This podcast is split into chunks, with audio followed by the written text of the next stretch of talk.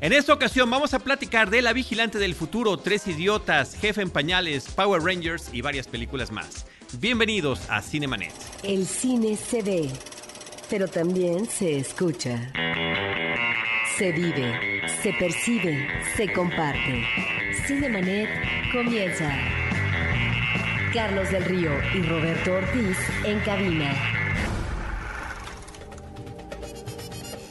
www.cinemanet.com.mx es nuestro portal, es un espacio dedicado al mundo cinematográfico. Yo soy Carlos del Río y a nombre de Paulina Villavicencio, nuestra productora, de Uriel Valdés, también en la producción les doy la más cordial bienvenida desde Anchor Sound y saludo a Roberto Ortiz. Pues Carlos, con dos invitados eh, que además son estimados por Cinemanet, con los cuales vamos a platicar. Muchísimas gracias, Roberto. Colaboradores de Cinemanet, invitados y colaboradores de Cinemanet. Eh, le voy a dar la palabra primero para el saludo a María Ramírez. ¿Cómo estás, María? Muy bien, muchas gracias por invitarme. no, es que me hace burla, Carlos, que siempre digo lo mismo. Pero no, me encanta estar aquí con invitado. Muchas gracias, muchas gracias, María. Eh, Arturo Edo, ¿cómo estás? Bienvenido. Hola Carlos, gracias por, por invitarme, gracias al equipo de Cinemanet, primera vez que, que, vengo, pero muy contento, siempre los escucho, fan y colaborador. Fan y colaborador. Eh, colaborador, que es la parte más importante, es como el socio del silencio, Roberto, como aquella película. No había tenido la oportunidad de venir aquí a los micrófonos de Cinemanet, pero él ha estado colaborando con algunos textos para nosotros sobre reseñas de películas y también ha estado participando por parte de Cinemanet en algunas conferencias de prensa. ¿no? La más reciente fue justamente la de Power Rangers uh -huh. y por eso también tu presencia el día de hoy. Platicaremos de esa película, pero vamos a platicar de otras cosas más que tenemos en cartelera. Eh, María, la Vigilante del Futuro. Ghost in the Shell es una de las películas importantes que se están presentando en la cartelera comercial. Digo importantes por diferentes razones. En primer lugar, por el antecedente que tiene desde el manga, la película animada previa que hubo, las expectativas por esta historia de ciencia ficción, una nueva, nueva y entre comillas, porque ahorita vamos a es uno de los temas que vamos a platicar, ¿no? Una nueva apreciación eh, plástica, estética de un eh, futuro eh, un tanto cuanto distópico, en fin. Pues esta película protagonizada por Scarlett Johansson, también este, está Takeshi Kitaro y Juliette Binoche. Eh, es una película que habla sobre este futuro en el que los humanos ya se están poniendo partes de robots, se están mejorando con, con algunas máquinas. Con partes artificiales. Sí, con partes artificiales. Este, y en donde tenemos a esta um, parte de, de, la milicia, que es la sección 9, que, que, es un ejército formado por gente con estas características. Tienen a la primera eh, versión de un robot que en realidad tiene un cerebro humano. El resto del cuerpo es diseñado, es artificial y bueno, pues es un arma en realidad esta, esta este nuevo híbrido de humano y robot. Porque sí, pues cyborg, ahora, ¿no? Es la definición del cyborg, esta exacto, combinación. Exacto, y ahora pues es, se convierte en un arma ella porque, mm, porque en realidad puede pensar, no tiene que seguir órdenes, sino ya puede pensar por sí mismo. Entonces, bueno, es una entrega que creo que cumple visualmente. Eh, está bastante, bastante bien la parte visual y, y y no sé. Arturo. bueno, eh, visualmente la película me pareció espectacular. La verdad es que tiene unos efectos eh, impresionantes. Y yo llegué a la película, le comentaba a María que sin saber absolutamente nada del manga, nada de, de la versión previa de las películas, y me pareció muy buena la película, muy entretenida. Eh, la historia me parece que es eh, interesante. No es que sea muy original, es algo que ya tal vez hayamos visto en otras películas, pero sí me parece que la, que la llevan bien. Los personajes están bien desarrollados, el personaje de Scarlett Johansson es bastante bueno y, bueno, yo salí bastante contento de la, de la película, la, a mí sí me parece muy recomendable y que van a pasar un muy buen rato viendo esta película. ¿eh? Sí, yo estoy de acuerdo con ustedes en, el, en la parte de cómo visualmente la película es atractiva y tiene que ver con un detalladísimo trabajo de, diseño de producción, de efectos especiales, de la forma en la que interactúan las partes eh, no falsas de la película, ¿no? Los humanos y demás, con todo este entorno que estamos viendo. Ahora, por otra parte, eh, hay que recordar que hay una serie de películas que inevitablemente uno alude cuando está viendo esta. Por una parte, sin duda alguna estaría este clásico de ciencia ficción que es Blade Runner de Ridley Scott, donde desde principios de los años 80 nos presentaba esta mega urbe impresionante con luces, con vehículos que estaban volando. Eh, lo- creo que es uno de los puntos más altos, sin duda el más alto hasta ese momento, en lo que tiene que ver con diseño de producción y efectos especiales. Y muy asiática, ¿no? También. con este toque asiático que, que, por supuesto le mete él a la película, ¿no? Con esa combinación de razas, de ideologías, de texturas, de culturas que están interactuando. En un supuesto Los Ángeles de una época que ya prácticamente hemos superado, ¿no? De ese futuro que, del que estaba hablando la película. Y que al mismo tiempo viene a ser una versión también de una de las primeras películas de ciencia ficción importantísimas como es Metrópolis de Fritz Lang, donde también nos presentaba esas urbes con aviones que pasaban, Roberto, eh, entre, las, eh, entre los edificios. Bueno, esa es una parte, ¿no? Creo que visualmente, en lo que tiene que ver con la urbe, estamos prácticamente ante esa, esa misma perspectiva. O sea, es una, podría parecer una versión, un, una, un homenaje, no lo sé, una actualización, un robo, un hurto, no sé cuál sería la palabra más correcta, pero es algo que ya hemos visto. Ahorita está muchísimo más elaborado con el tema de la tecnología digital, pero finalmente es algo que tenemos eh, bien identificado en pantalla. Y creo que lo interesante de lo que dices, Carlos, es que sí, sí se puede inspirar en Metrópolis, se puede inspirar también en Blade Runner o en otras películas. Y al mismo tiempo creo que de verdad vamos para allá. O sea, creo que de verdad, este, si pensamos en una ciudad dentro de 15, 20 años, probablemente los anuncios sean de esa manera, probablemente los edificios sean de esa manera, la cultura se está globalizando. Entonces, sí está inspirado por ellas, pero al mismo tiempo creo que es la realidad hacia la que nos estamos dirigiendo. Bueno, hace unos 15 o 20 años, no lo sé, Mixcuac, aquí en la Ciudad de México, tenía en el, en el cruce con Avenida Patriotismo y Revolución, donde se juntaban estas dos avenidas, Patriotismo y Revolución, hay un punto en el que convergen, y esta avenida de Mixcuac, eh, había un anuncio espectacular luminoso de Canadá, había una de las primeras pantallas como de televisión gigantes con anuncios, más una zona de mercado con todos los puestos en la calle, más todas las tiendas que tenían luces de distintos colores, eh, abarrotada de gente, que de verdad te parecía una especie de, de Blade Runner en la Ciudad de México. No, efectivamente, seguramente hacia allá nos estamos dirigiendo, ¿no? Y cómo la eh, ciencia ficción trata de anticiparse a estos sucesos. Pero dijiste una palabra muy importante que, que yo no utilicé y que creo que es la más correcta, inspirada. Puede resultar inspirada por todo esto. La otra parte también que no sabría, entonces, eso se lo platicaba María en el transcurso de la semana, quién inspira a quién, sobre todo por los tiempos en los que estas ideas se van desarrollando. Eh, la película de Robocop tiene un concepto muy similar. Es también un ser humano que es utilizado sin su consentimiento para ser convertido en un cyborg, donde se le eh, quita su propia identidad para brindarle una nueva y que sea al servicio, en este caso de una corporación, así como el personaje de Scarlett Johansson lo es, o la mayor, la mayor para esta eh, policía que funciona en la película. Bueno, el manga fue pu- publicado por primera vez en 1989. La película que es el anime fue en 1995. 95. Y entonces, pues más bien ahí estaría. No, Robocop es, es previo, es como del 84, 84, ¿no? si no me, si no me Y Blade equivoco. Runner, que es está. 82. Blade, Blade Runner es 82. Sí. Sí. Entonces, bueno, pues son ideas que se van desarrollando. Y la otra es Matrix, que, que Ma- que Matrix sí es posterior al manga, Sí. sí. es posterior a la película y tiene inclusive muchas cosas que son similares. Pero si vemos esas tres, creo que podemos encontrar algunas de las ideas que inspiraron a la forma en la que se ve la película. Me parece que eso está padre.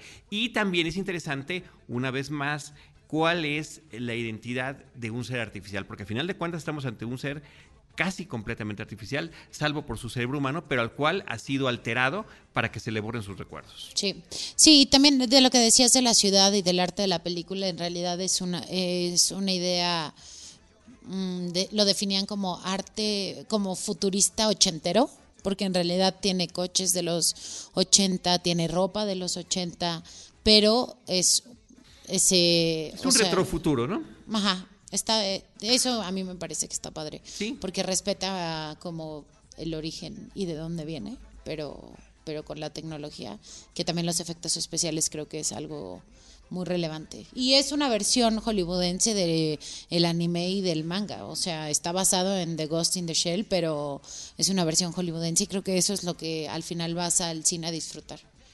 Ahora, esta visión de futuro eh, que hablan cinematográficamente tiene que ver también con las visiones de los directores. Y cuando Carlos menciona Metrópolis, bueno, eh, Metrópolis le surge como idea eh, para plasmarla después en imágenes cinematográficas a Fritz Lang cuando llega a Nueva York. Porque Fritz Lang fue un cineasta que podía haberse quedado en Alemania, pero venía el ascenso del nazismo de tal manera que él decidió cortar de raíz irse y continuar su trayectoria después de una extraordinaria beta en el cine silente que tuvo con clásicos del cine. Y ahí y, concibe llegando a Nueva York en el barco esa gran ciudad cosmopolita, esa ciudad del futuro que finalmente en las imágenes veremos efectivamente como concepción plástica esta eh, eh, eh, ciudad del futuro donde efectivamente hay aviones, que nos podrán parecer ahora naif, pero es parte ya del encanto de la película.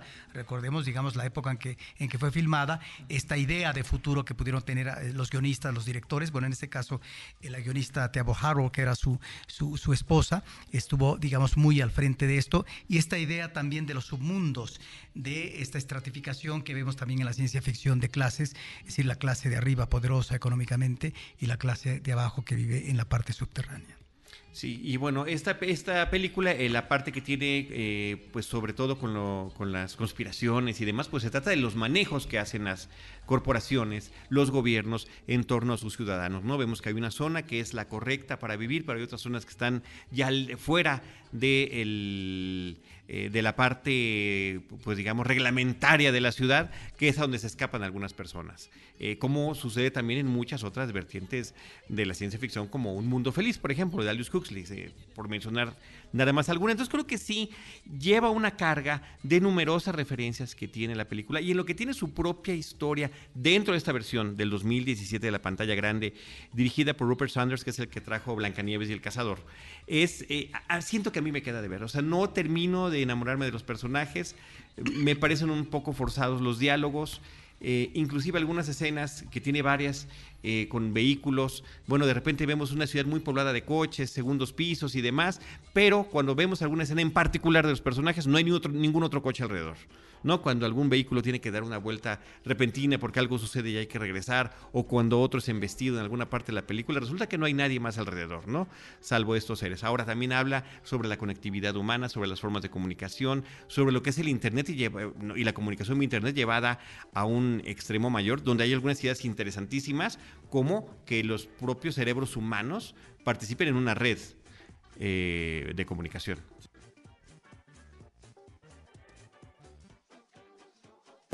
Creo que sí, al final es el clásico ejemplo de lo que es la ciencia ficción, ¿no? Que es tomar una realidad la que hay hoy y esa realidad imaginarla cómo se puede desarrollar en un futuro y imaginar realidades alternativas, ¿no? Creo que en ese sentido cumple bien la película. Tiene algunas oportunidades, pero eh, visualmente es impactante la película y es eh, entretenida. ¿Y cómo te quedó Scarlett Johansson? ¿Qué te pareció? Es, pelea muy bien, pelea muy bien. ¿Cómo te quedó? ¿Qué es esa pregunta, Carlos ¿Cómo, ¿Cómo quedó con él? O sea, ¿le gustó, no le gustó, la apreció, eh, le pareció que estuvo bien la apariencia física que tuvo? Sí, su personaje está muy bien y bueno, creo que a Scarlett Johansson le gusta mucho la ciencia ficción porque es como la cuarta película que recuerdo de ella dentro de este género. Creo que le queda bien. Y, su personaje está bien interpretado, o sea, bien interpretado, las imágenes son buenas, el traje que ella usa para, pelear también está, es, bueno. Visualmente también me agradó mucho esa parte. María. A mí, a mí me gusta mucho ella en su personaje, o sea, creo que si le crees que es un cyborg, este está en búsqueda de una verdad y creo que lo hace bastante bien. El director del anime también había una controversia, controversia alrededor del whitewashing, o sea, de que ella no sea oriental, porque la película, pues, evidentemente, eh, pues sucede en Tokio, entonces eh, mucha gente decía que debería de haber sido em, eh, otra. Una actriz asiática. Sí, una actriz asiática la que tenía que representar esto, pero en realidad, pues es un cyborg, es un cuerpo construido, así que podría ser cualquiera. Y entonces el director del anime de 1995 también como que dio su aprobación para que ella fuera. dio su visto bueno. Este, sí, dio su visto bueno para que ella fuera y creo que la hace bastante bien. Evidentemente también es lo que jala para un público occidental que ella sea la protagonista de la película. O sea. Sí, bueno, es una de las grandes estrellas. Se supone que además una de las mujeres más taquilleras, si no es que la más taquillera, ¿no? De que en Sí, la más términos de actrices, sí. la, que, la que sus películas han sumado la mayor cantidad de recursos. Nada más por, Por estar en Los ¿no? Vengadores, imagínate lo que ha juntado. Bueno, sí, sí. Pero no es, no estoy, no, no sé, no te lo podría no, que creo que sí. ¿eh? Sí, exacto, sí es correcto, sí. Sí, sí, creo que sí. Y también creo que es una película que es muy artesanal, a pesar de tener, o sea, creo que justo en la producción hubo esta combinación de lo humano con la tecnología. O sea, por ejemplo, el traje que ella trae está hecho de silicón, de diferentes tipos de silicón, o sea, silicón suave, silicón más duro y silicón muy duro. Entonces, algunas partes están pegadas con imanes para que ella se pudiera mover bien durante, mm, durante la filmación o durante los stunts que ella estaba haciendo. Entonces creo que tiene esta parte muy artesanal que también ah, salen unas geishas eh, que son unos robots este y esas geishas, las máscaras, este, fueron hechas también a mano. Entonces eso no es eh, CGI, o sea, eso no, no, no está Y, hecho con y se computadora. nota, ¿eh? Cuando una película tiene los elementos que son reales, cierta parte de la escenografía o ciertos elementos de producción, se nota, porque a final de cuentas, pues de repente, y yo, la tecnología sigue avanzando para que se note cada vez menos, pero el propio peso de las cosas a veces es un elemento que, que es importante. Eh, pues poder apreciar de la mejor Sí, manera totalmente. posible, ¿no? Y entonces también creo que tiene un significado esto, que haya esta parte hecha a mano y eh, la otra parte pues también hecha en computadora. Entonces es justo este esta combinación de lo que tenemos durante la película. Entonces, la verdad creo que sí es una buena película y estrena el 31 de marzo. Muchos que están escuchando este podcast ya pasó el 31 de marzo Ah, sí. y ya se estrenó. Y Sí. ya inclusive ya la vieron. Es más, por eso están escuchando el podcast, ¿verdad, amigos? sí, pero vean esta en lugar de tres idiotas, por favor. Ghost in the Shell, la vigilante del futuro. Creo que hay muchas cosas más que decir sobre esta película. Yo creo que se pueden abordar en algún futuro. ¿No te Eh, pareció el villano que le faltó un poco de fuerza? Ah, es que cuando decimos villano, tendríamos que ser muy específicos a cuál nos referimos. Pero ya vieron la película, ¿no? Ah, sí, no todos, no todos, no todos, no todos, no todos. Ese es uno de los comentarios que se puede hacer en un programa con spoilers. Ok. De los cuales ah, este, avisamos previamente. Pero sí, o sea, ciertamente se suma a todas estas películas que hablan sobre eh, eh, la inteligencia artificial, los robots, los cyborgs y eh, la forma en la que han sido presentados en el cine. La vigilante del futuro, Ghost in the Shell, con Scarlett Johansson. Por cierto, con sus personajes artificiales habría que mencionar el de Her, eh, donde únicamente es la voz que está del otro lado del auricular de Joaquín Phoenix que hace que se enamore perdidamente de ella. Roberto Ortiz, tenemos también Hedy, Amor y Libertad. Una película que en 2016 ganó en el Festival de Berlín a Mejor Ópera Prima, el premio Mejor Ópera Prima y premio a Mejor Actuación Masculina, que cuando uno ve el actor principal, uno no daría a lo mejor 15 centavos por él. Digo, es, un personaje eh, central de, de una trama que tiene que ver con la familia, pero en donde el desenvolvimiento, la evolución va siendo muy favorable y se convierte en un personaje excepcional, con una actuación finalmente reconocida en este festival. ¿Y de qué trata? Trata de un hombre eh, joven que es agente de ventas de una firma automotriz importante, entonces viaja para presentar sus credenciales y ver si finalmente las compañías están interesadas en comprar autos para tener en sus agencias, de tal manera que ese es su trabajo, pero está muy próxima la boda de él con una chica, una chica que conoció desde muy pequeña, y son estos matrimonios en donde de alguna manera eh, los padres eh, de los novios juegan un papel importante para que finalmente se comprometan, Eh, si no son matrimonios arreglados, finalmente pareciera a partir del tinglado que van estableciendo los, los padres, y, es ahí donde finalmente está el centro, la parte medular de la historia, en donde es un joven que va siendo arrastrado por eh, ese compromiso que parece ineludible, en donde la madre tiene todo preparado, tiene todo fabricado para que finalmente se dé ese gran paso, inclusive dónde va a vivir él con su futura esposa, etcétera. Y entonces lo que aborda la cinta es si hay un momento en que el ser humano en estos ah, pasos tan importantes, tan determinantes en la vida, el matrimonio. Antes se decía, eh, bueno, es para toda la vida, ahora ya finalmente sabemos que el matrimonio está en crisis y finalmente puede durar ni siquiera una semana. Pero en el caso de esta eh, relación es si ese paso es el oportuno en términos de lo que va a ser su perspectiva de vida, en términos de relación, eh, de crear una familia, de la felicidad, si es que él aspira a la felicidad o, se ha preguntado qué es la felicidad, de tal manera que en, ese, en eso se centra, creo, la parte eh, de, la historia con respecto a este cuestionamiento que puede o no venir por parte de él eh, sobre si seguir ese camino, que es el camino de lo convencional, que es el camino eh, que establece la sociedad, que establece la familia, que impone finalmente la familia a sus integrantes, o hay posibilidad de rebelarse y decir hasta aquí basta y finalmente mi destino puede ser otro porque tengo que lanzar la apuesta por la libertad.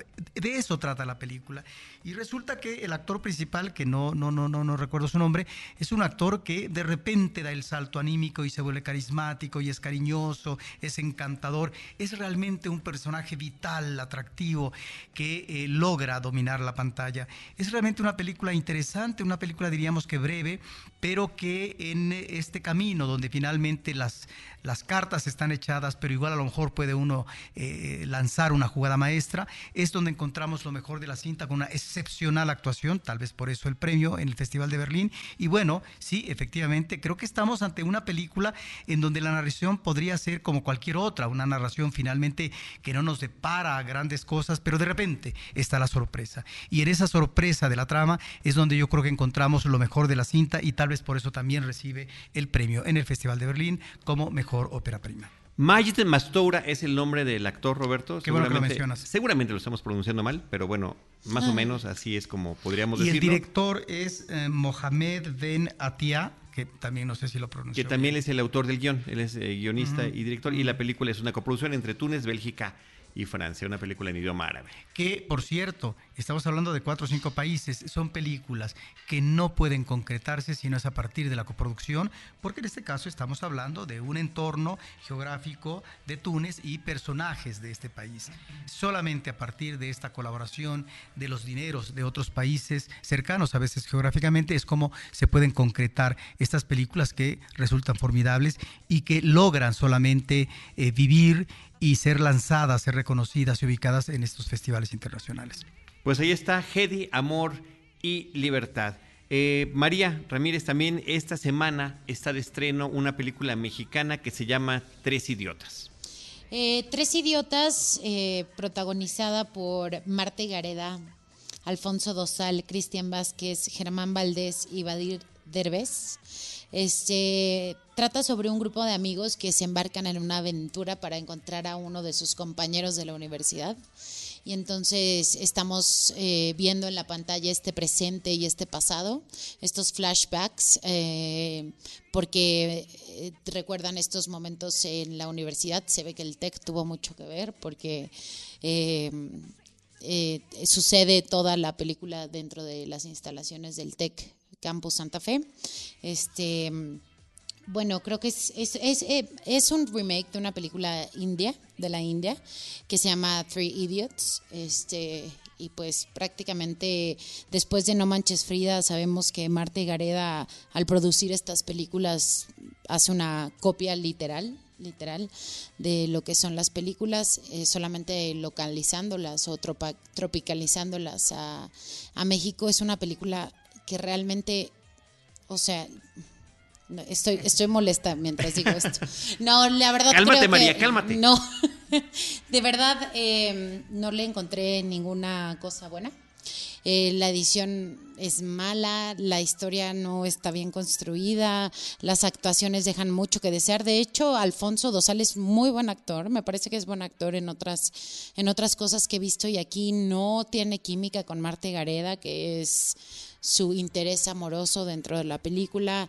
Eh, creo que los chistes no, no cuajan. eh, las locaciones, o sea, que sea en el TEC se ve muy forzado todo el tiempo que ellos están ahí, o sea, es product placement básicamente que, que esté el TEC ahí. Este, la verdad creo que, híjole, Marte Gareda tiene que parar. Con Pero ¿por qué tiene que parar? Te pregunto porque has, sido una mujer muy emprendedora como productora, como actriz en este ámbito de la comedia mexicana en los últimos años y que finalmente ha, ha logrado algunas cosas que finalmente eh, han tenido cierta trascendencia comercialmente. Esta película definitivamente... Creo que es que ese es el, bueno, el tema, y esta es una opinión personal, no la digo en, en nombre de, de, de, nadie, pero lo, lo que creo es que si seguimos entregando este tipo de cine solo porque es comercial, creo que no le estamos haciendo un bien a nadie. Y también creo, y, estoy consciente, a mí me encanta el cine comercial y lo disfruto muchísimo, muchísimo. Eh, incluso nosotros los nobles, creo que es una entrega que tiene al menos, está bien construida, tiene chistes que te hacen reír. Eh, esto, independientemente de la calidad de la película, también tiene chistes, o sea, bueno creo que seguimos alimentando esta parte de, o sea, chistes misóginos, chistes clasistas, chistes y creo que eso no es lo que tenemos que seguir este fomentando, al menos no en el cine mexicano, ¿no? No sé. Eh, creo que no han tenido la oportunidad de. No, todavía no lo hemos visto, pero lo que sí me puede extrañar, y aquí a ver si Roberto coincide conmigo, es el director Roberto es Carlos Volado. Carlos Volado que tiene un arranque en el cine mexicano verdaderamente extraordinario con la película Bajo California Límite del Tiempo, eh, con Damián Alcázar como actor principal en, una película estéticamente hermosísima, con una historia entrañable, con un recorrido físico del personaje extraordinario. Todavía en una entrevista reciente que vi en televisión, justamente él estaba platicando sobre Tres Idiotas, pero salió a colación el tema de, mm, de Bajo California, cómo eh, antes de la filmación, inclusive antes de ir a la locación eh, para, la película, él ensayaba con Damián Alcázar y pues Damián como que se desconcertaba un poco de, no tener un punto de referencia de estos paisajes magníficos o estas eh, pequeñas obras de arte efímeras que construía su personaje. En esta entrevista que recientemente él dio, bueno, habló de sus tres películas favoritas, no sé si te refieres a esa, eh, eh, digamos, participación televisiva de él hace como una o dos semanas. Él habla de que es un narrador de historias, un contador de historias. Entonces, en ese sentido, yo no sé si este mojón muy creativo que fue bajo California, es un referente del pasado y nada más. Y lo que viene a posterioridad no es propiamente el director que logra evolucionar favorablemente y cuajar como uno de los grandes cineastas. Eh, porque a veces sucede esto también con el cine mexicano, donde difícilmente los directores pueden, eh, digamos, hacer tan seguido obras cinematográficas. Él ha tenido oportunidad y de hecho incursionó en la cuestión histórica eh, a propósito de ciertos temas como el 68, donde no creo que le haya ido muy bien. Y la de Colosio. Y la de Colosio, también, que tampoco es una película muy apreciable. Y, eh, y bueno, ahí está eh, tal vez esta situación de, ok, yo puedo ser un contador de historias, la cuestión es qué cosa es lo que estoy trabajando y lo que estoy trabajando, a lo mejor esto que tú estás mencionando ahorita de esta película, hay una gran distancia, una gran diferencia entre eso y aquella, creo que fue Ópera Prima, que es una película que queda para la historia del cine mexicano. Totalmente. Y la otra es también, también pienso como qué tanto peso tendrá la productora dentro de, dentro de esta película. en este tipo de selecciones. Exactamente, porque como que sí creo, y, de verdad no yo lo creo digo. un peso grande, ¿eh? Yo creo que sí, yo, creo que un peso grande. O sea, aquí es el director o el productor quien realmente está dirigiendo la película al final, porque yo creo que ella al actuar dentro, al, actuar en la película también es la protagonista. es la protagonista y está jalando y pues creo que por ahí se nota cuando muchas visiones están este, dentro de la película que no termina de cuajar y, dicen que la película mm, este, India es muy buena. Es, es, una amiga me dijo y la verdad tengo muchísimas ganas de verla para, para poderlo comparar. Pues estaría bueno para tener el referente. Sí, totalmente. ¿Y ustedes vieron No Manches Frida? No. No manches María, no. no. No, no. Por... ¿Sabes qué? Bueno, voy a decirlo, ya que estuvo en plataforma digital, traté de verla y aguanté como 20 minutos, de verdad. Bueno, es mi película de tu top cinco de peores películas del año es mi número uno. ¿Cuál, del año pasado. No manches Frida. Sí, sí, es muy mala. Entonces, Ok. Lo mismo me pasa con esta. Esta Bueno. es mi película. Sí, la está preocu- nominada la en mis preocupación es creo que por querer hacer cine comercial van a acabar, ni siquiera va a acabar siendo comercial porque nadie las va a ir a ver después, ¿no? Pero el caso es que sigue yendo la gente. Ese es el, el el tema, caso es que sigue siendo un éxito. Y yo tengo una pregunta que nada más arrojo así al público y a nosotros mismos, que es, eh, con toda esta fama y celebridad que tiene ya a lo largo de muchos años Marta y Gareda, ¿cuál es la película trascenden- trascendental de Marta y Gareda en el cine? O sea, ¿por qué película la vamos a recordar? Pero ya. O sea, y eso es prácticamente el inicio de su trayectoria. Sí. Lo mismo que el director. Una película, además de Sariñana, donde el clasismo está perfectamente tipificado de parte del propio director, que justamente en un cameo que hace en la película en la Plaza de Santa Fe choca con el personaje protagónico masculino, que es el de clase baja, y le grita naco, ¿no? Entonces, bueno, no sé, de verdad que es un fenómeno que me es difícil entender. Sí, y que seguimos sumando este tipo de películas al cine mexicano, no, a Pues- mí me parece que Ahora tiene que ver hacer con una, eh, no corriente, pero sí una línea argumental que ha manejado en los últimos años la, comedia romántica mexicana y que sí es muy evidente a propósito de lo que están mencionando, eh, estos manejos eh, de clase muy apuntalados. Bueno, ahí está. Ni más ni menos, y es sintomático nosotros los nobles, ¿no?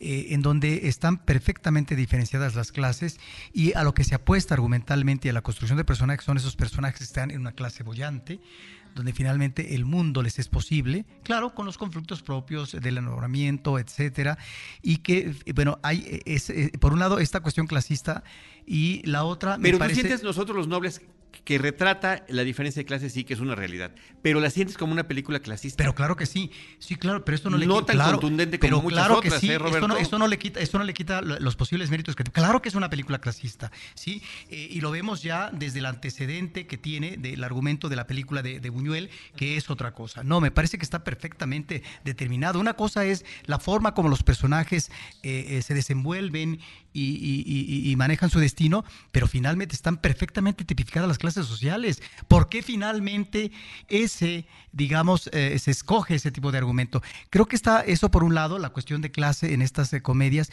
y la otra creo que es la pobreza de los guiones.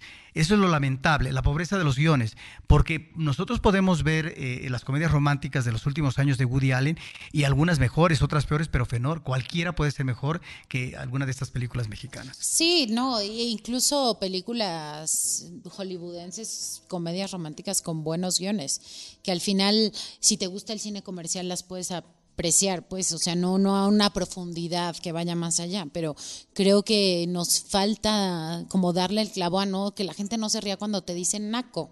O La sea, gente no. se ría cuando dicen una grosería en el cine, ¿no? Sí, o Se sea, pero. Dicen una grosería y se ríen. Exacto, que una cosa es retratar la realidad de México, porque vivimos en una realidad y se puede plasmar así en el cine, y la otra es que nos sigamos riendo cuando hacemos menos a la otra, a la persona que está enfrente de nosotros.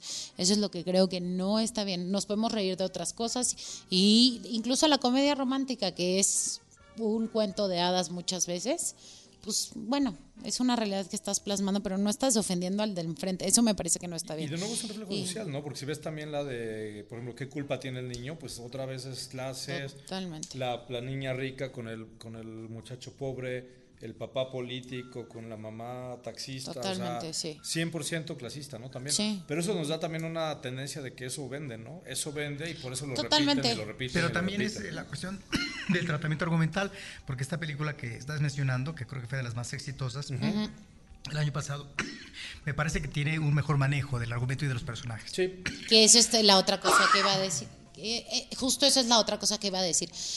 Al final, todas, o sea, muchas de las películas que hemos visto estos últimos años, eh, comedias románticas mexicanas, comedias románticas mexicanas tienen al menos algo rescatable. O sea, mínimo fue entretenida, tiene un mensaje al final, como treintona soltera y fantástica, algo. Esta me parece que ni siquiera está bien contada. Entonces, y otra cosa es el casting, o sea, son niños de la universidad. Marta Gareda tiene 33 años. Está interpretando a una niña de la a una jovencita en la universidad. ¿No era de doctorado? Me parece que desde el casting, o A lo mejor, fíjate, estas actrices no han aprendido mucho. Si nosotros vemos, ya casi, seguramente tenía 40 o más de 40 dólares del río, del río cuando hace para el, Indio Fernández Bugambilia. Y la hacía de una jovencita de 18 años. Pero, perdón, ¿cómo es posible? Bueno, eso se justificaba entre comillas allá en la época del cine mexicano, pero perdón que no han aprendido, ahora que estás mencionando esto, nuestras actricitas nuevas. Pues bueno, tres idiotas, creo que ya le dimos demasiado espacio. Tres idiotas de Carlos Volado con Marta Gareda. Roberto Ortiz, el ornitólogo, el estudio de las aves y los peligros que ello conlleva.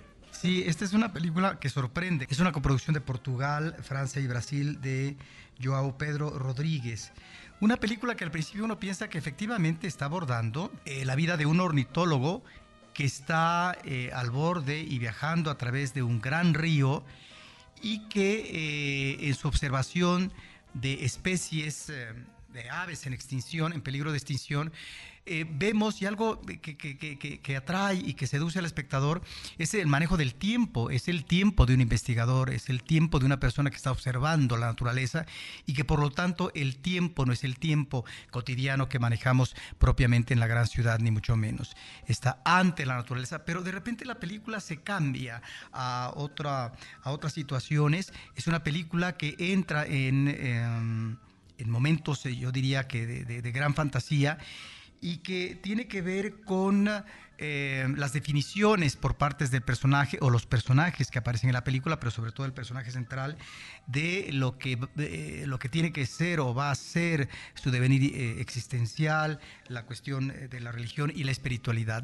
Estamos ante toda una serie de trances que vive el personaje y que la película cambia radicalmente. Es una película que entra en situaciones no propiamente del absurdo, sino sí de la fantasía, donde se encuentra a personajes y, y vivencias estrambóticas, y en donde a partir de eh, la línea de la sexualidad es como hay una especie de aprendizaje hacia lo que va a ser su, su, no su condición, sino la conducción de su vida y qué es lo que prefiere en términos de la apuesta por la sexualidad, porque efectivamente no solamente está ahí planteada la cuestión homosexual, también la cuestión lésbica, etcétera, y al final pareciera que todo puede ser un festejo si finalmente en este itinerario de este personaje y de los otros más se entienden, se logran entender eh, perfectamente estos cambios que ofrece el entorno y que finalmente uno tiene que saber asimilar para poder manejarse de otra manera en la vida, de una manera,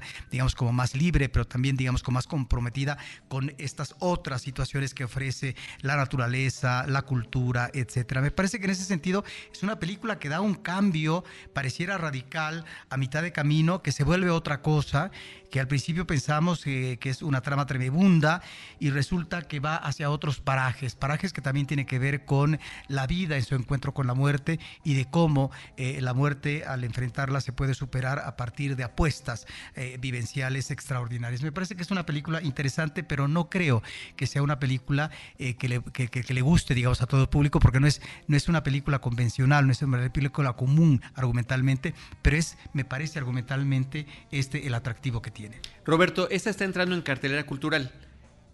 Sí, pero también se exhibió comercialmente. ah, muy bien.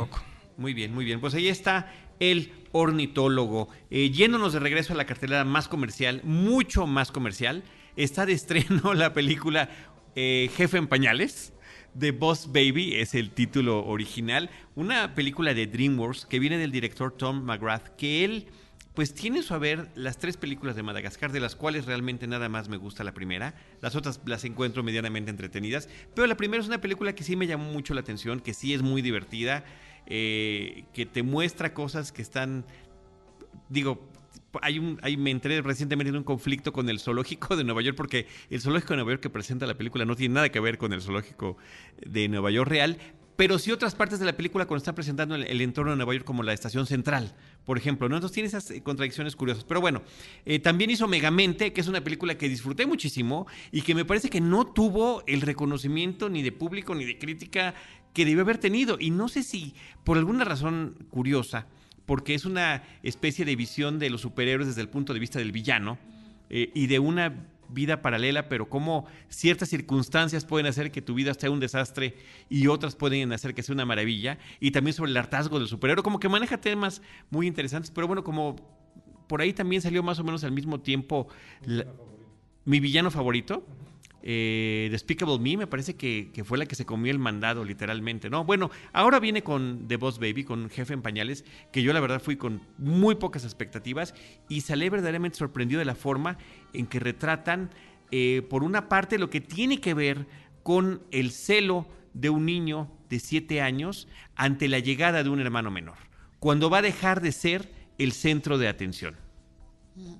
Es una película que en inglés tiene las voces de Alec Baldwin, eh, Steve Buscemi, sí. Lisa Kudrow. ¿La viste en español? o La vi en español. Ah, yo también. La vi en español. No sé ni siquiera si iba a salir en inglés. Sí, no, pero yo sí también tiene un sí reparto muy atractivo de voces. Tobey Maguire está también. Está bastante bien. Que es una película muy bonita. O sea, creo que tiene mensajes a lo largo de toda la película. Sí. Este, creo que está muy bien hecha para los niños chiquitos y para los papás. O sea, que en, en el cine se oían risas de los papás en ciertas cosas. Eh, y, y creo que, que logra muy bien comunicar el mensaje y además, este, si, si tienes hermanos, también es, es como un, una experiencia muy agradable ver la película. Es una película muy divertida, sobre todo. Tiene todos estos elementos que estamos mencionando, pero sobre Muy todo es una película muy divertida que te cautiva desde el prólogo de la cinta. El- el- la parte previa a los créditos, que tiene que ver sobre la vida ideal de un hijo único hasta ese momento. Cómo lo consienten los papás, cómo es el centro de atención, cómo es un triángulo, el triángulo que representa la fuerza, nos, inclusive nos lo muestra en la película, con los dos padres eh, sobre la, eh, protegiendo al pequeño y lo que podría ser un mundo aparentemente eh, perfecto y de repente ante la llegada del nuevo hermanito se puede volver una tragedia. Pero también tiene que ver con la imaginación de los niños, porque el protagonista, el niño protagonista, el niño mayor, es un niño con muchísima imaginación donde todo lo puede convertir en cosas extraordinarias y fantásticas a la menor provocación. Y tal sucede con el hermano. Son de repente los vistazos que tenemos desde el punto de vista de los papás los que, nos, los que nos permiten ver cómo son las cosas realmente, ¿no? Y hay una persecución de autos ahí con un tema eh, musical de alguna serie de los años 70 que me parece que está extraordinaria en su manufactura y con la serie de referencias que dan, porque por una parte están los elementos que son simpáticos para los niños, pero toda una serie de referencias para los adultos, donde la película puede hablar de Indiana Jones o te puede hablar de cualquier otro tipo de, de cintas de otros tiempos que van a, identificar de manera muy inmediata a los papás y que van a disfrutar y que sin embargo se están mezclando allí a lo largo de esta historia que nos están contando. Sí, hay momentos increíbles como eh, los papás se dedican a algo maravilloso que se llama el marketing y entonces hacen un Digo, lanzamiento. lo dice así María porque trabaja en marketing, perdón Sí. por la pausa. este y hacen un y hacen lanzamiento de productos y entonces el niño lo ve como real un cohete que se está lanzando al espacio o sea que estás lanzando un producto en un cohete espacial entonces creo que todas estas cositas que se que estos pequeños guiños con los que juegan a lo largo de la película la, la convierten en una película muy entretenida para ambos casos porque uno como adulto entiende estas referencias y por, como niño visualmente también pues es- se convierte en algo muy entretenido. Sí, eh, qué bonita referencia esa que estás haciendo, que estás mencionando. Sí, está padre esa parte de la película. Ahora, el jefe en pañales, eh, que bueno, esto lo ven también ahí en los trailers, es un bebé, un, un cuerpo de bebé con, con una mente de adulto. Es un bebé que en el momento en el que nació fue eh, en el cielo o donde quiera que nacen los bebés. Hay una especie de explicación sobre eso en la película. Es seleccionado no para irse con una familia, sino para quedarse a administrar el futuro eh, del resto de los bebés que van llegando al mundo. Entonces ahí es donde tiene que asumir ese trajecito con el que está toda la película, su portafolio, habla como bebé, habla, perdón, como señor, se manifiesta como señor, y eso es lo que hace chistosa la película, que, eh, insistimos, en la voz original es ni más ni menos que Alec Baldwin, ¿no? Un actor que ha tenido mucha cantidad de películas, pero que en los últimos años se ha concentrado mucho en la vena cómica y le ha, eh, tanto en cine como en televisión, y le ha ido muy bien. Sí, lo, lo- recientemente lo hemos visto como Trump en, Sí, claro. En Saturday Night Live Claro. parece que es el mejor imitador.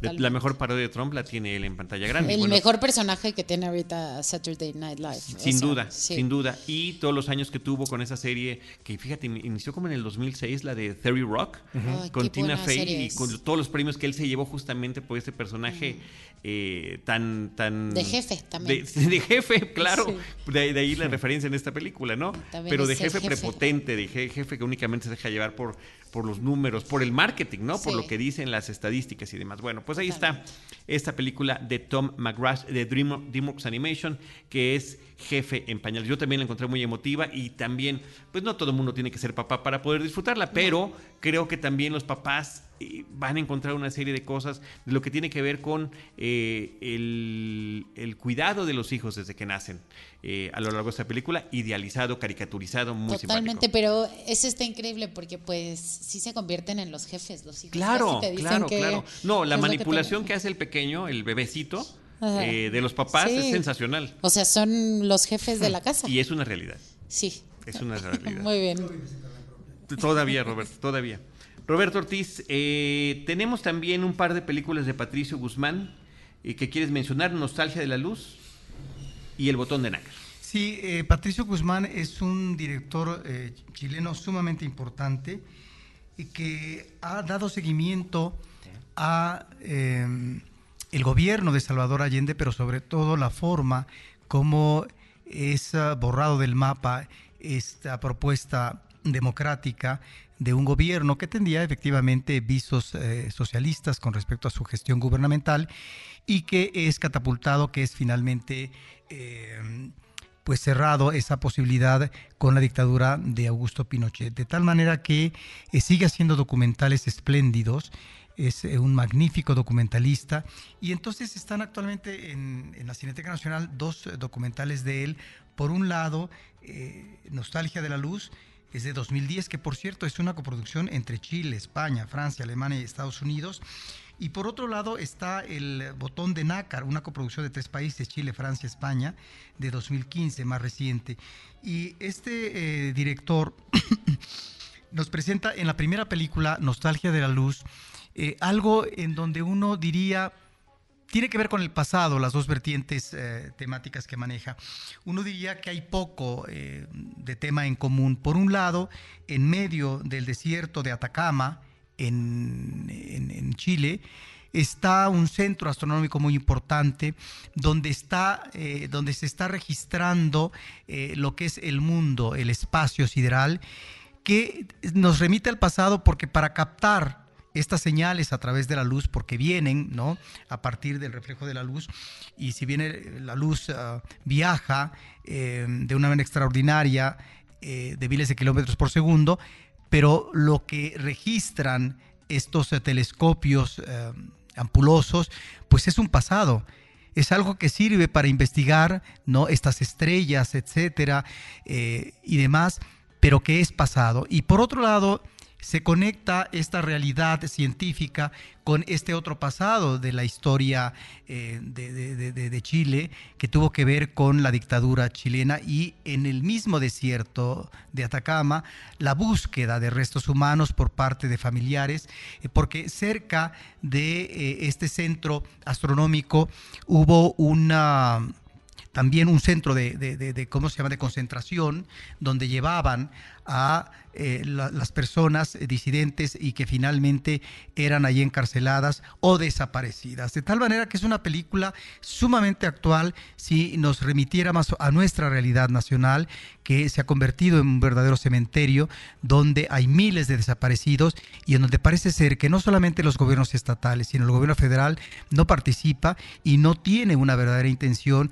de apoyar a estos grupos o diferentes grupos de familiares que se lanzan finalmente, que se vuelven activistas para tratar de encontrar estos restos de eh, este gran cementerio en diferentes partes del país, de estas fosas comunes que finalmente se van encontrando una y otra vez. Bueno, pues aquí vemos en este desierto de Acatama, Ac- Atacama cómo hay eh, todavía, mientras se filmaba la película, encontraron los restos de un cuerpo. Esto es por un lado Nostalgia de la Luz, que es una película hermosa, es una película que además eh, eh, le queda muy bien a la narración la voz en off del propio director, porque es eh, una voz muy, muy cordial cuando él está platicando, más que entrevistando a especialistas en la materia, como un astrónomo, como un arqueólogo, un arqueólogo que nos habla de todos esos grabados en las piedras, en estos caminos de los antepasados eh, prehispánicos tal vez. De tal manera que ahí está ese pasado y ese eh, pasado no tan, no tan, no tan ah, digamos, eh, tan remoto, que es el de la dictadura chilena, y esta búsqueda finalmente de los restos de seres queridos. Por un lado está esa película y está esta otra del botón de nácar, que me parece otro, otro documental extraordinario, en donde a partir de un botón que se encuentra en el mar, el director comienza a especular eh, de dónde viene ese botón. Y a partir de entonces hace la conjetura, hace toda, digamos, una trama de documental en donde este eh, botón de nácar podría ser tal vez el botón de uno de estos jóvenes que a lo mejor no solamente fueron apreciados por la dictadura chilena, sino fueron lanzados al mar, porque eso es lo que sucedía también, que muchos de estos cuerpos eh, de esta gente disidente las lanzaban al mar. Y entonces hay todo un tratamiento ahí y una investigación de cómo, eh, una reconstrucción de cómo preparaban, envolvían los cuerpos para lanzarlos al mar y cómo finalmente, por eso tal vez era difícil encontrar la pista para encontrarlos en el fondo del mar, porque finalmente estaban preparados para que no flotaran en la playa, ni mucho menos. Ahí están, me parece, estas dos extraordinarias películas de este director chileno que ha hecho eh, eh, extraordinarios documentales eh, sobre la dictadura chilena. Ahí están de 1975 al 79, esta trilogía que es imprescindible si se quiere ubicar en el ámbito de la cinematografía el horror de la dictadura chilena, que es Batalla de Chile, que es un documento indispensable para conocer no solamente la gestión gubernamental de Salvador Allende, sino también el golpe de Estado por parte de Augusto Pinochet. Bueno, Roberto, pues eso está en la Cineteca Nacional, www.cinetecanacional.net, para que puedan encontrar horarios y detalles sobre estos documentales que nos ha mencionado Roberto de Patricio Guzmán. Pero en la cartelera comercial está llegando una película francesa del 2015 de François Fabrat, Boomerang es el título, y que eh, tiene entre su reparto ni más ni menos que a Melanie Laurent, que recordamos todos con mucho cariño por su personaje de Shoshana en una de las mejores películas de Quentin Tarantino, que por cierto cumpleaños el día que se graba este podcast. Eh, Arturo.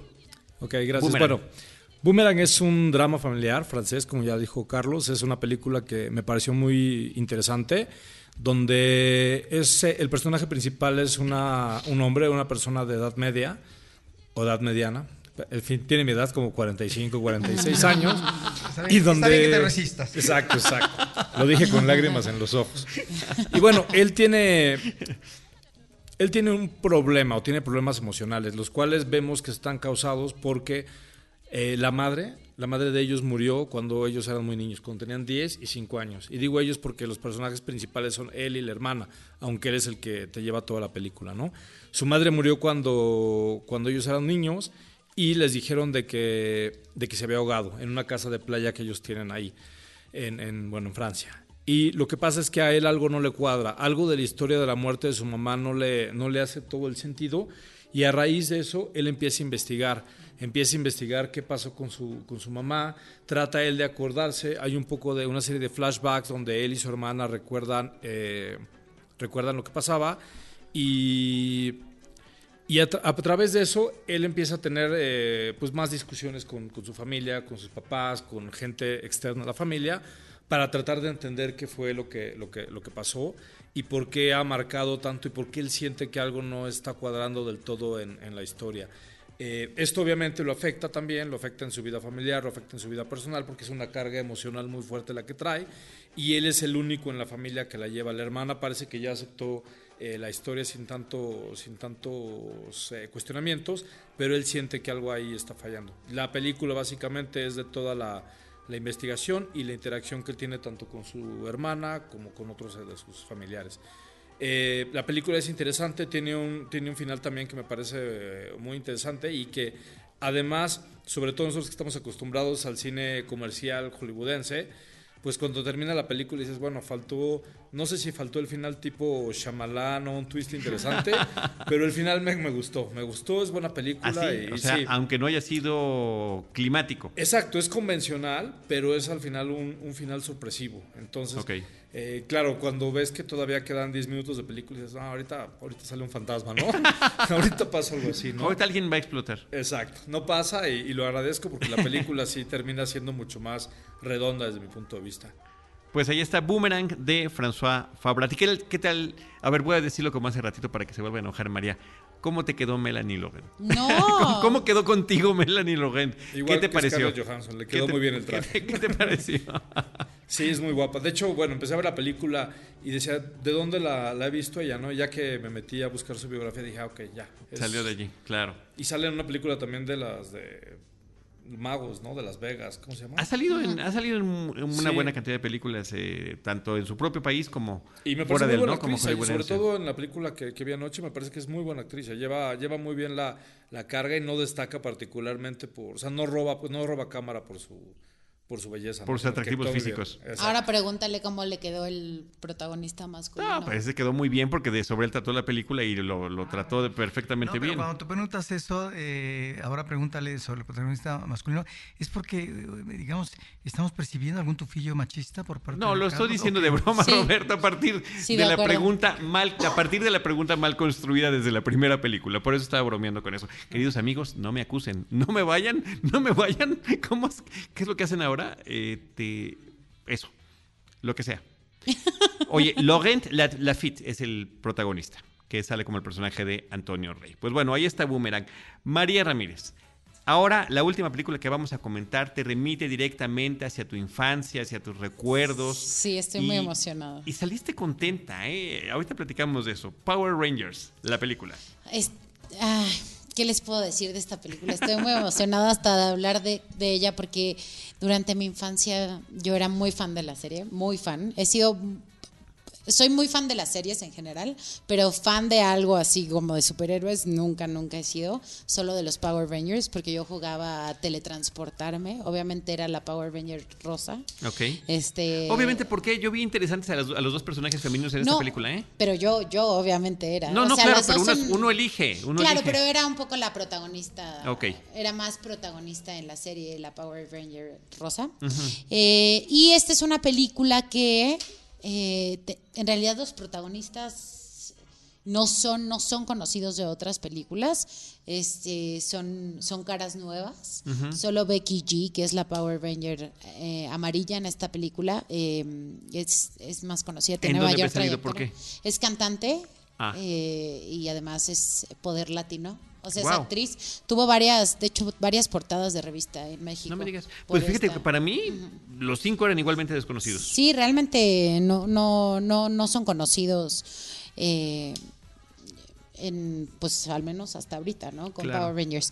Este es una película dirigida por Dean Israelit, que tampoco sé si lo estoy pronunciando bien, pero Nu- Nunca lo sabremos. pero nunca lo sabremos.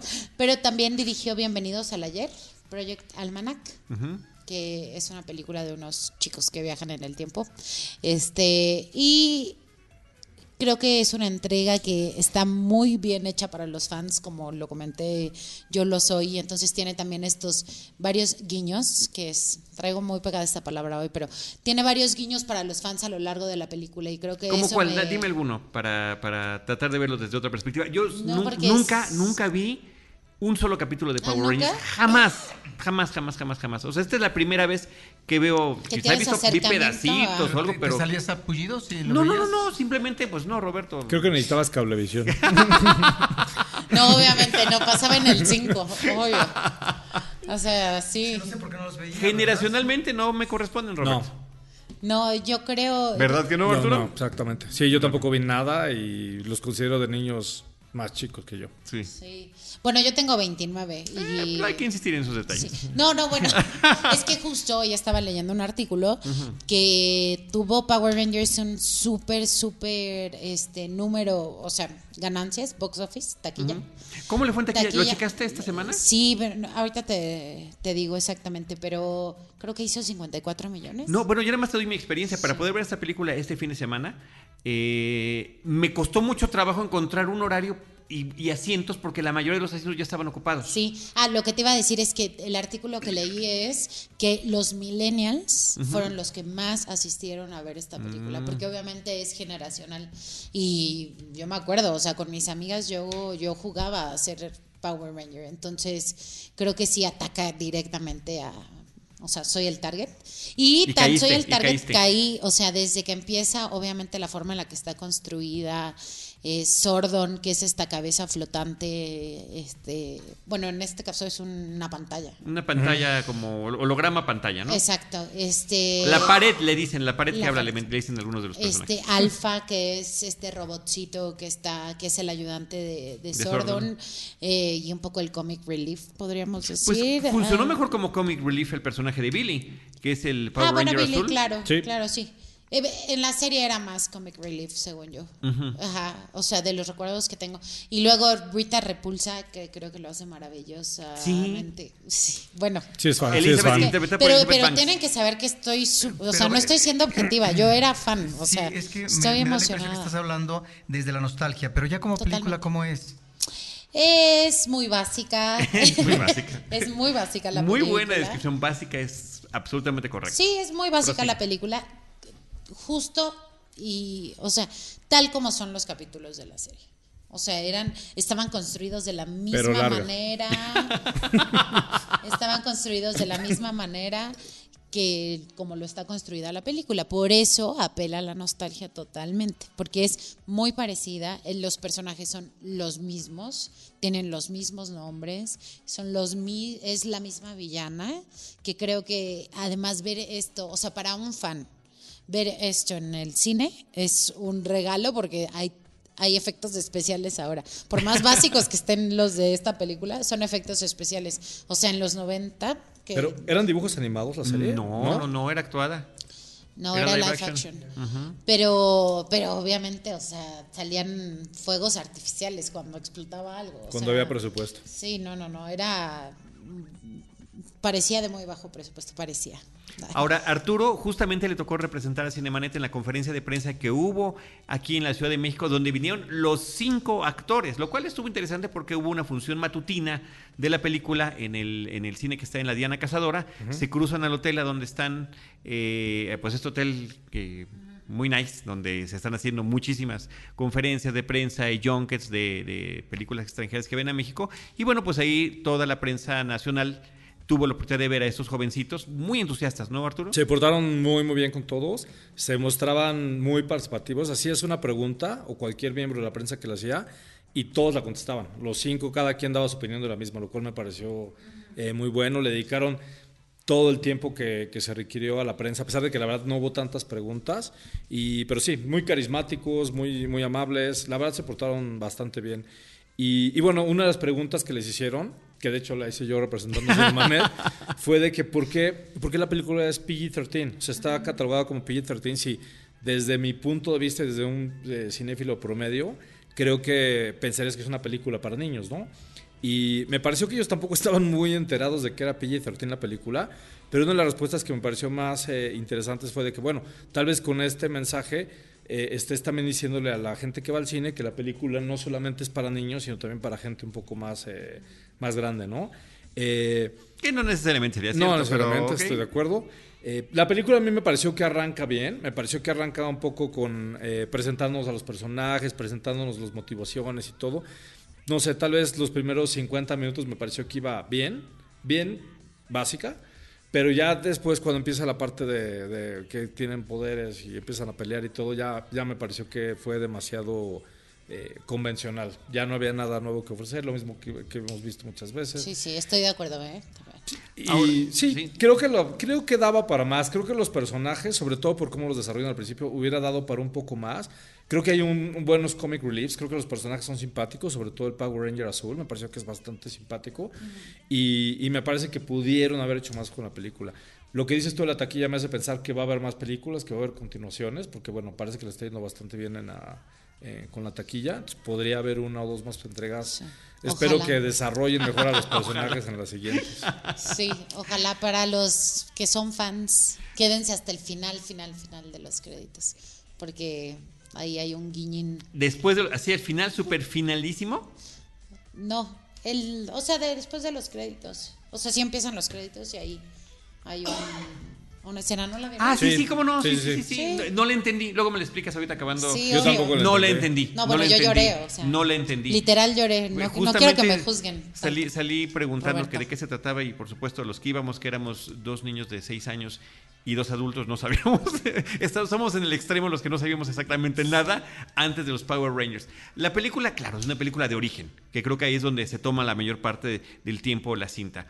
Ah, curioso que se conozcan la mayoría de ellos en el centro de detención escolar, que a mí me recordó, yo no sé si Claro. no, The Breakfast Club. No, es como si los muchachos de The Breakfast Club, que todos tienen eh, familias disfuncionales y cada uno tiene sus distintos tipos de problemas, eh, de repente se vieran fuera de la escuela y pasar algo que les permitiera tener poderes. Por ahí me fui yo, ¿no? Eh, en mi nostalgia, así como eh, María tiene su nostalgia, pues yo me fui con otro tipo de nostalgia en la película. No sé si tú lo pensaste también. claro, sí. Te lo recordó en algún momento, ¿no? Yo no. Pero, Eh, luego te lo explicamos. Así como, sí, va a haber una plática posterior acabando. pero sí lloré, Roberto.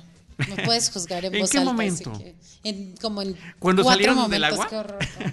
Yo siento que tardaron mucho en salir con los trajes.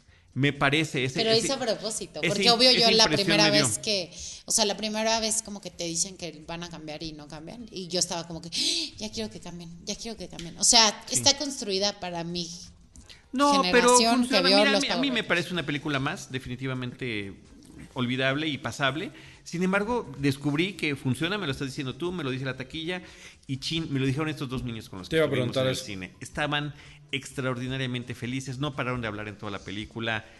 Se volteaban y, ¿verdad que Billy es el más simpático, papá? Sí, es el más simpático. O sea, encantados, encantados de la vida. Entonces, bueno, pues, y la sala llena, y te digo, este, en un, fue sábado cuando, cuando la fui a ver, eh, después de una visita que tuvimos un museo, una comida familiar, y tratamos de encontrar un cine donde hubiera lugares en la parte de atrás, y pues fue muy complicado. O sea, fuimos a un cine al que normalmente no vamos, porque era la única opción que había. Sí. Y ni siquiera con los lugares que normalmente nos Yo gustan. fui ¿no? a las bueno, 10:40 de la mañana a verla y la sala estaba bastante llena. también. Sí, esa fue función de 7 de la noche. Bueno, pues ahí está. Brian Cranston, que tanto nos lo anuncian que puede ser también, pues bueno, realmente su participación es menor. Quizá tenga una película, una escena al principio maquillado, ¿no? Donde se supone que transcurre millones de siglos antes de que hubiera humanidad y después aparece como este holograma, ¿no? En la pared.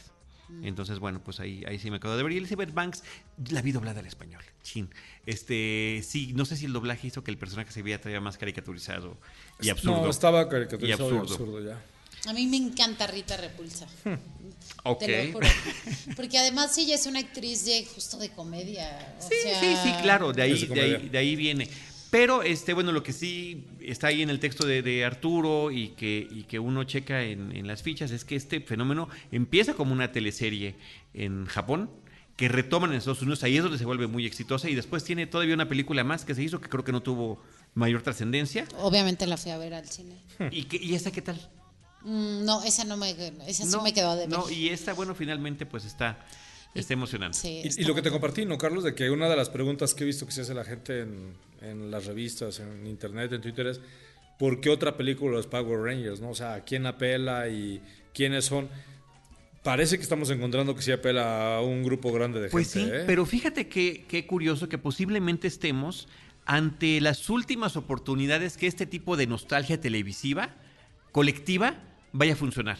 Porque actualmente los más jovencitos, los más jóvenes, tienen una cantidad de plataformas tan distintas para ver distinto tipo de programas, de series, de contenidos, ya sea por YouTube, Netflix, Hulu, el que tú quieras, Amazon, la televisión convencional, eh, los canales de la televisión de paga y demás, que no van a tener como tuvimos nosotros los mismos referentes. Es decir, los niños de, de- de los, los jovenzuelos del mañana, adultos jóvenes que hayan visto, algunos habrán visto Pocoyo, a lo mejor otros vieron Bubble Guppies, a lo mejor otros vieron Peppa Pig, a lo mejor otros vieron la Exploradora, pero no creo que todos como ahorita haya esa eh, referencia contundente. La única referencia, Roberto, que va a continuar siendo eh, la gran referencia colectiva va a seguir siendo el cine. Finalmente vimos Los Vengadores y todos vimos Los Vengadores, pero, pero posiblemente al hablar de televisión, como es este caso, no sé hasta cuándo vaya a durar esta posibilidad de estirar y apoyarnos en la nostalgia televisiva para seguir haciendo películas. Y para que haya nostalgia, creo, la tienes que dejar de ver, ¿no? O sea, tienes que extrañarla, ¿no?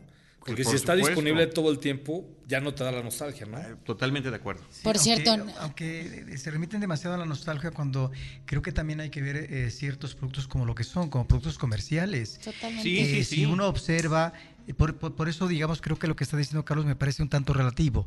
Es decir, eh, un producto comercial eh, bien afinado, bien manejado, finalmente va a tener un eco comercial. Es impresionante la manera como esta película, que yo supongo que es una película menor, eh, dentro del ámbito industrial, es decir, fue promocionada por Televisa. Es decir, la, la, la, la cantidad ¿no? de, de- comerciales, eh, de, la conferencia de prensa, eh, a cada rato en los noticieros, etcétera, aparecía eh, es- es- esta cinta. De tal manera que si es un producto que está perfectamente codificado comercialmente, bueno, va a tener un eco, va a tener una, una respuesta favorable. No obstante, estas cosas que me parecen, no es que sean subjetivas, es decir, apelan a la objetividad en términos de segmentos y, digamos ciertas gradaciones de público, pero no necesariamente tenemos que remitirnos a esto para pensar que un- un- una película va a tener un eco comercial favorable. Totalmente, que también al, al ser una película de videocine está en todos lados, la verdad, eso es una realidad. Y más gente pues tiene conocimiento de la película, que por cierto Netflix estrenó, las, eh, estrenó la serie de Power Rangers. No, coincidentemente. Sí, no, no, no, la sacaron justo, o sea, justo el anuncio fue, ya tenemos las 24 temporadas o no sé. pues voy a tener la Sí. curiosidad de ver un episodio. ¿Se contaba la historia del origen en, en la serie original? ¿O ya cuando sí empezaba ya eran Power Rangers? No, sí se contaba. Es más, hoy vi un video en donde te explican como las 24 temporadas así. ¿Qué, de- perdón? Entonces, sí, creo que 24 temporadas. No estoy segura, ¿eh? No, Tendré no, que revisar el Sí, yo creo que no. Te, te juro. No, porque fueron de 93 a 99, no lo sé. el- eh, Ahí vienen los datos en el Sí. texto de Roberto en Cinemanet.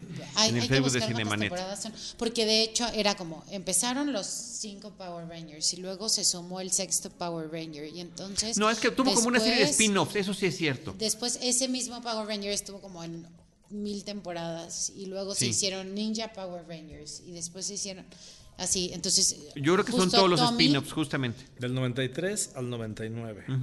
Pero veamos cuántas temporadas, porque sí, justo vi el anuncio de Netflix que decía cuántas temporadas estaban Ok. estrenando. Y sí hizo 54 millones en cartel. Tres temporadas, 156 episodios. De la base original, pero te digo que como spin-offs tiene muchísimas más que efectivamente tiene que ver con los dinosaurios y que tiene que ver con los ninjas y que tiene que ver con, bueno, con todas esas cosas. Pues ahí está Power Rangers, eh, tanto en su versión doblada al español como en el idioma original. Las películas que hemos comentado en este episodio, La Vigilante del Futuro, Ghost in the Shell, Hedy, Amor y Libertad, el título original es Hedy nada más, Tres Idiotas, el ornitólogo de Ornithologist, jefe en pañales de Boss Baby, eh, los documentales Nostalgia de la Luz y El Botón de Nácar, Boomerang, que es Boomerang ¿no? en francés, y Power Rangers, igual que en el original. María Ramírez, muchísimas gracias. Muchas gracias a, a ustedes. Me encanta estar con ustedes aquí. ¿Tus redes sociales? Eh, me pueden seguir como arroba general a Lola. Y este, pues nos seguimos escuchando. Muy bien. Arturo Aedo, Gracias por la invitación. Un gusto haber venido por primera vez. ¿y tu Twitter? A Aedo. A Aedo. Y si ven el nombre es AAC, nada más. Eh, Roberto Ortiz, muchas gracias. Pues estaremos al pendiente de nuestro próximo episodio. Uriel Valdés, yo recuerdo nuestras redes sociales, arroba Cinemanet, facebook.com diagonal Cinemanet, Cinemanet1 en Instagram y también Cinemanet1 en YouTube. En cualquiera de esos espacios les estaremos esperando con cine, cine y más cine. Cinemanet termina por hoy. Más cine en Cinemanet.